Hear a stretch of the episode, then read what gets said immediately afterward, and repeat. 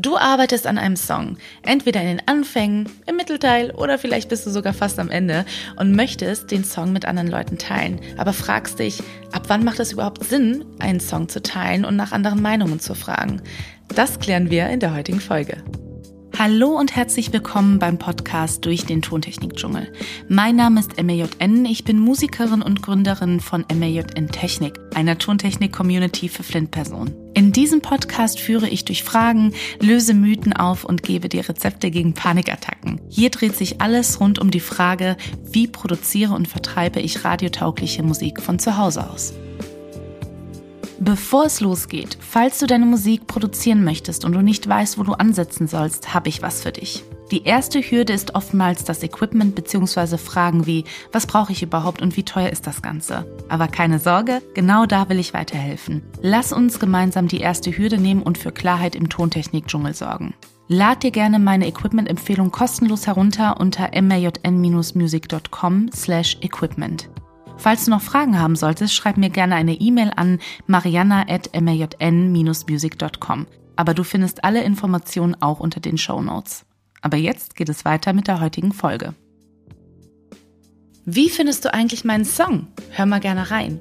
Diese Anfrage kennt wohl jeder, ob es um eine zweite Meinung zum Texten geht oder Arrangement oder zum Sound an sich. Jeder tut es und das ist auch gut so, denn manchmal steckt man fest und andere Perspektiven können helfen und das gilt im Grunde für alles im Leben. Aber ab wann ist es gut, die Meinung anderer Menschen ins Boot zu holen und wann eben nicht? Lass uns über die Top 3 Zeitpunkte sprechen. Du weißt noch gar nicht, was es ist, was deine Musik sein soll. In diesem Status ist man sehr anfällig für Kritik. Denn nichts sitzt so richtig, es sind noch Ideen und es steht, entsteht vielleicht eine grobe Skizze. Dieser Zeitpunkt ist im Grunde wie eine kleine Pflanze, die langsam wächst. Im Frühling. Steckst du hingegen fest und suchst eine andere Perspektive, hol dir Menschen, denen du vertraust, ins Boot. Was mir in solchen Situationen immer hilft, ich schaue und höre mir Kunst an, ob es ein Museum ist, die Philharmonie oder Meditationsmusik von mir aus. Lass dich inspirieren und gehe nicht zu hart mit dir ins Gericht.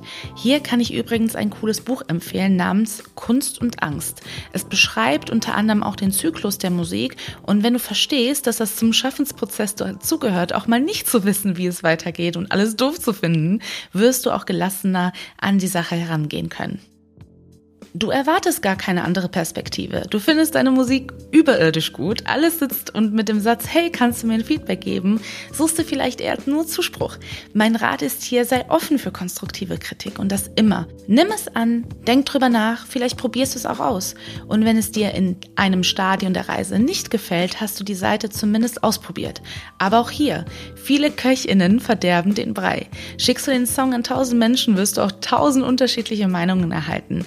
Such dir lieber ein, zwei Menschen heraus, deren Meinung für dich wertvoll ist. Und es ist vollkommen cool und okay und super wertvoll zu sagen, hey, das ist mein neuer Song, ich will ihn einfach gerne teilen aus Spaß an der Freude. Sei stolz auf deine Musik und die Zeit, die du investiert hast. Drittens, du wirst nie fertig. Harter Satz, oder? Ich weiß es leider aus eigener Erfahrung. Wenn du dir lange Zeit nimmst, die letzten 5% zu perfektionieren, können Jahre ins Land streichen.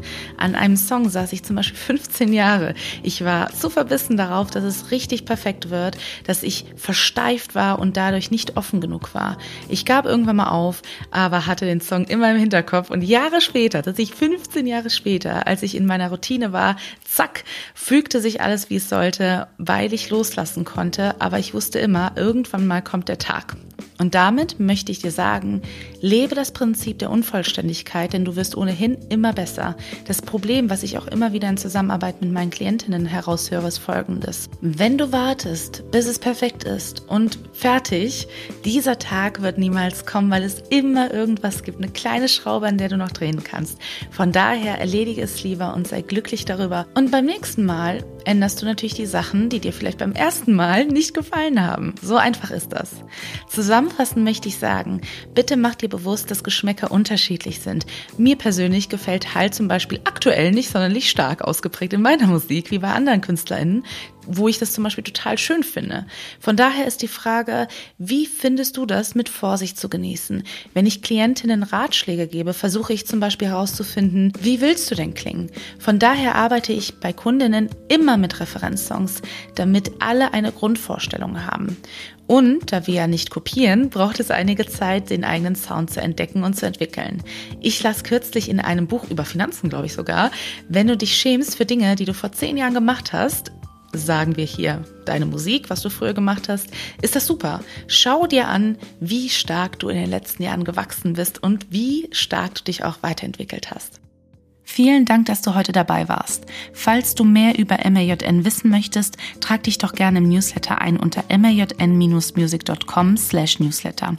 Und du erhältst immer die neueste Podcast-Folge sowie alle Angebote im Bereich Tontechnik und Musik zugeschickt. Bei Fragen schick mir gerne auch eine E-Mail. Ich antworte in der Regel innerhalb von 24 Stunden. Alle Informationen findest du natürlich auch unter den Show Notes. Bleib gesund und vielen Dank fürs Zuhören. Deine MAJN.